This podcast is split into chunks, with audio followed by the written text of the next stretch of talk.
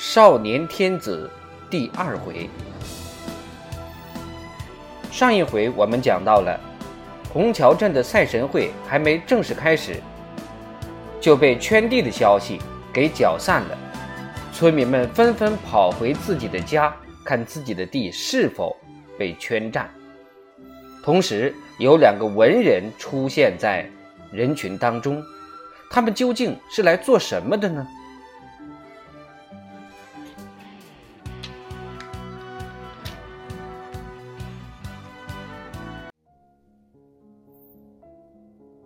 引子二：惊蛰方过，一场春雪又不歇气儿的下了一天一夜。厚厚的积雪覆盖了屋顶、楼台、道路，遮掩了一向的纷乱和肮脏。熙熙攘攘的京师南城一时变了模样。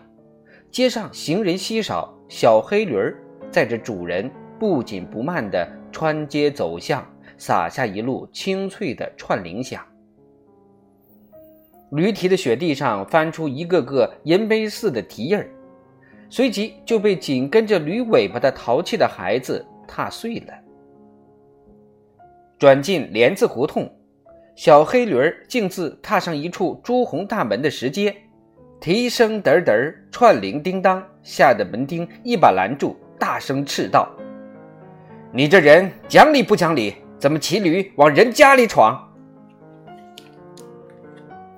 驴背上的人推开风帽，露出一张笑眯眯的脸。门丁喜得一跳，哎呀，是吕爷！他转身对门里高喊道：“吕爷来啦！”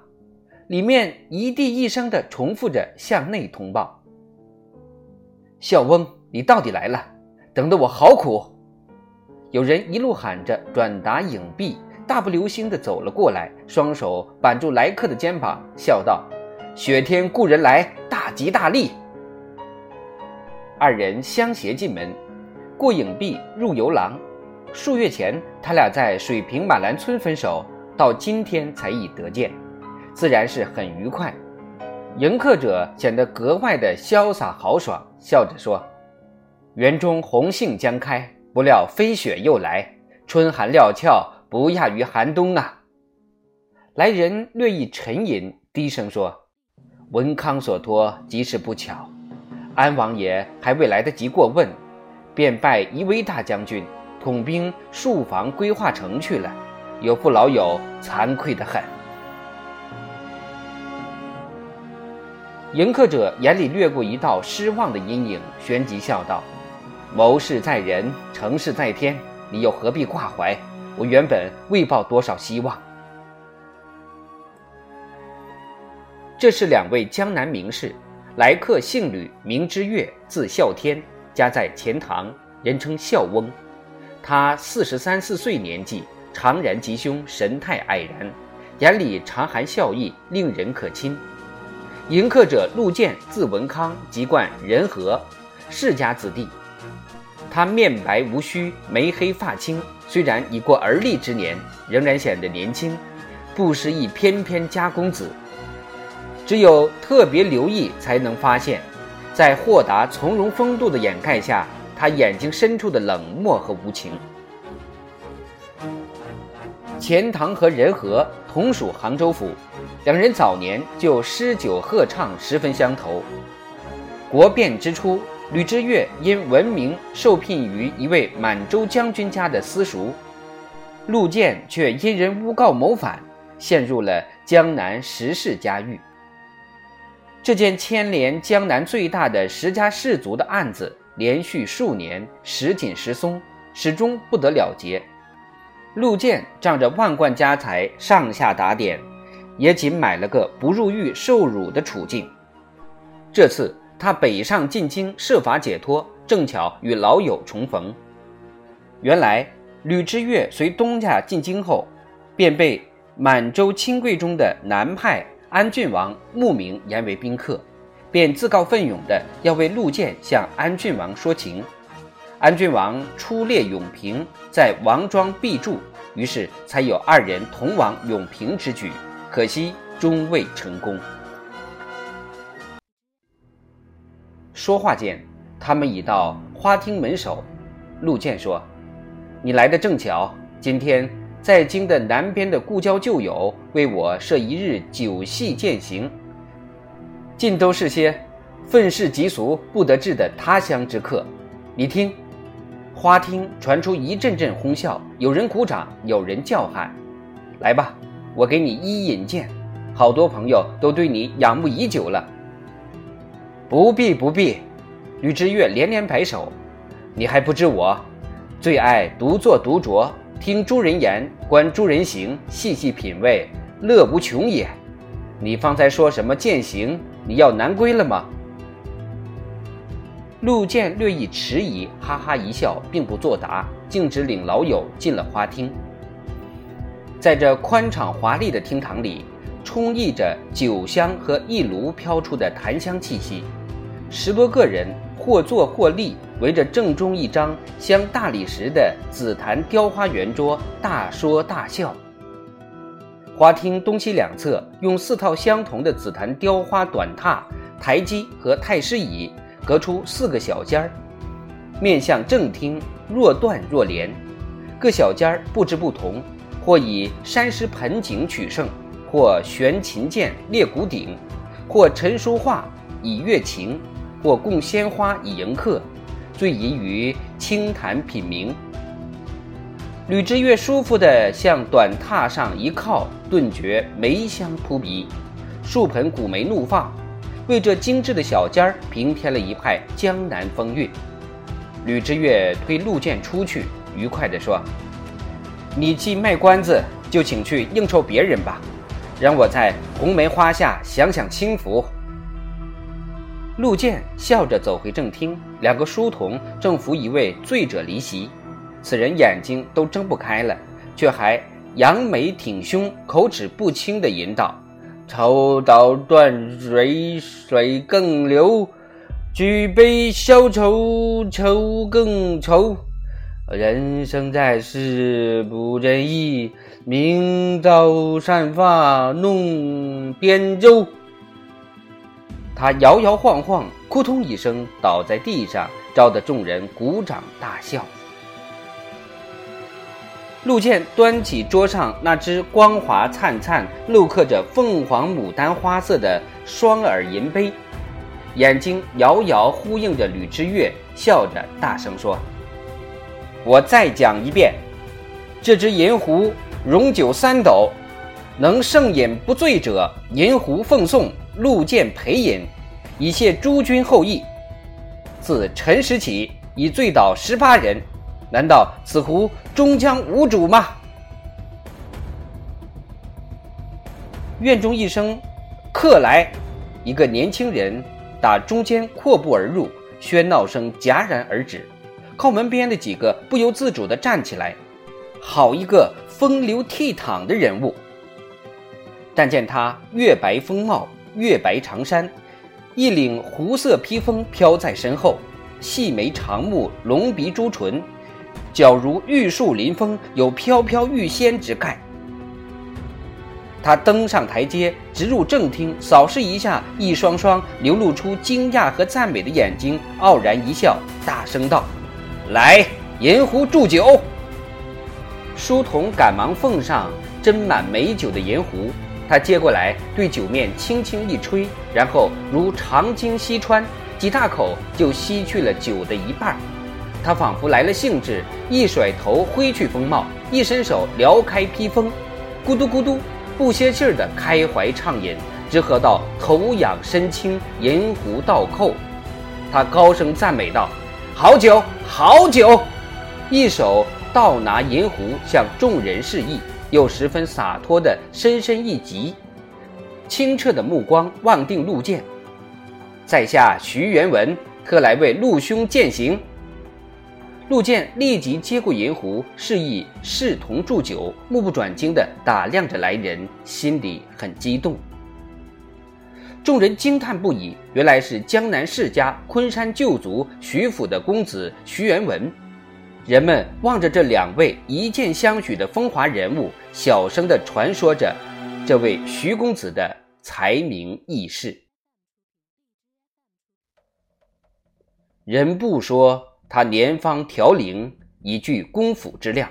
一日自书馆回家，过门槛时偶然扑倒在地上，他的父亲扶起他来，戏曰：“跌倒小书生。”他应声而对，扶起大学士。知道吗？他的亲舅父就是一代大儒顾廷林先生啊。所以嘛，云游两京，浪迹天涯，至今不肯入世。银壶酒满，陆建举壶朝徐元文，又向众人一击。高声说：“醉卧沙场君莫笑，古来征战几人回？”言罢，俯身就壶饮酒，渐渐直腰抬头仰面一饮而尽，不漏不滴，无声无息，仿佛细流汇入深潭，自然而又冷静。他把空壶掷给徐元文身后同来的小童仆，又向众人高高举手一拱，说道：“多谢。”众人喝彩鼓掌，满堂喧笑。唯有远远坐在短榻上的吕之岳望着陆建，紧皱双眉，拈须沉吟。宴桌摆在大厅，东道主们来请众人入席。陆建是主宾，被首先让进。酒过三巡，鼓乐齐鸣，粉墨登台，一首《南渡记》开场了。随着剧情的发展，观众的笑骂声一浪高过一浪。第一出是李自成进北京，明朝进士护科和兵科给事中陈明夏、龚鼎聂投降，被授为直指挥使，巡查北城。两人洋洋得意，不可一世。第二出清军入关，李自成败走。陈明夏、龚鼎聂吓得逃往江南，他们抖着水袖，丧魂失魄。第三出，二人逃至杭州，追兵聂踪而至，一时情急，躲到岳坟前，铁柱秦桧老婆王氏胯下。正逢王氏月事，当追兵过后，二人出来时，头上尽是血污。事实上。龚鼎聂降清后，曾任右都御史，不久又被罢免。陈明夏才高品劣，虽然现任内秘书院大学士，却是人人唾骂，满汉都瞧不起他。南渡记以他们为靶子，既少忌讳，又很出气，所以当局人走出王氏胯下，满头满面污血淋漓时，举座狂呼叫好，喧闹声险些掀了屋顶。啪一声山响，一位清瘦严肃的文士拍案而起，大喝道：“岂有此理！不成体统！”他虽气得满面通红，却在强自抑制，好不容易换了冷静一点的声调：“误会如此，烟何入目？快取清水来！”人们睁大了眼睛看着，才认出他来，他是湖广文士熊文次。熊文次以文章道德闻名于时，这是怎么了？难道要做法事？童仆连忙捧上一盂清水。熊次履背对戏台，面朝大众，从容取水清洗双目，然后闭眼肃立片刻，大踏步走出客厅。众人先是愕然，随后轰然大笑，一时假正经、假道学的喊声响遍厅堂。笑骂声渐渐的停息，一个低沉悦耳的声音格外清晰：“诸君何须嘲笑熊公子？此人严正耿直，道学深湛，来日方长，不可限量啊！”说话的正是笑容可掬的吕之岳。陆建笑着说：“孝翁应许他什么？”吕之岳捋着胡须说：“一代宗师，道学大家。”朱公子必将争列门墙。那么徐元文徐公子呢？吕之岳像吟诗般颇有滋味地说：“其淡如菊，其温如玉，其静如止水，其虚下如谷，有经世之才，具宰辅之肯，大器也。”许多人都不相信的笑着交换眼色。徐元文给众人的印象并非如此，唯有徐元文本人不自觉地抓紧自己的手腕，眼睛里闪过一道惊愕的光芒。一位相貌异常的俊美的年轻文士坐不住了，挨上前深深一击。学生张翰祖籍嘉兴府，二十四岁，请孝翁赐教。吕知岳眯眼看看他，笑道：“且赋诗言志。”张翰挺胸凹腹，神采飞扬地吟道：“十年勤苦试机窗，有志青云白玉堂。会待春风杨柳陌，红楼争看绿衣郎。”《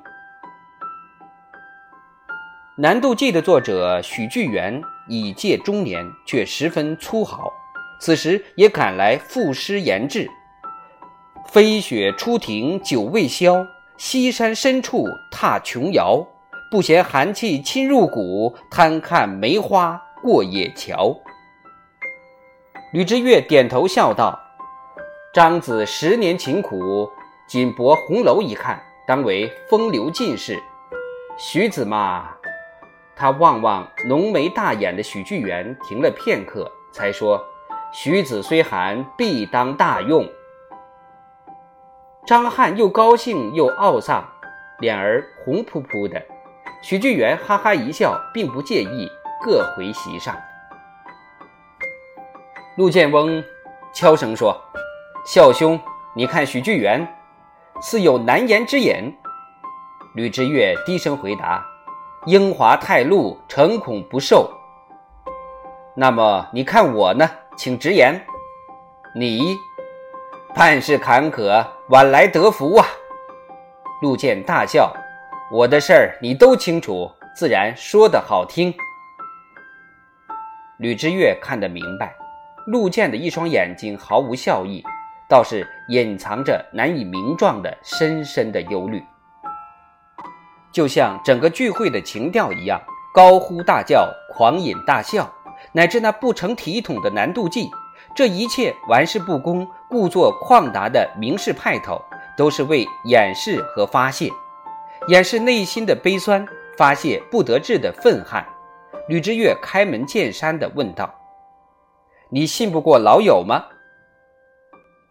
陆建笑容顺施，对吕之岳默默注视片刻。然后伸手入怀，掏出一封信，默默递过去。吕之岳抽出信函，展开，寥寥数字，个个都写得很大，很潦草。江南十家谋反案风声日紧，诬告者辈出，均将被县拿问。近期切切不可返航，事急事危矣，千万千万。吕之岳倒抽一口凉气，紧皱眉头，低声说：“若是这样，则京师也非善地，不可久留。万一通缉文书呈送到京，陆建叹道：‘今日不已践行了吗？出京后你意欲何往？如今我是有家难归，有友难投，只好云游天下了。’”吕之岳沉吟片刻，说。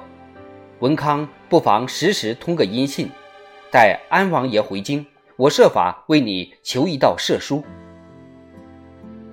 陆建一摆手，不必了。陆建一人何足道？十家十族，几百户，数千口啊！他说着，眼里涌出泪水。吕之岳望着他，也不说话了。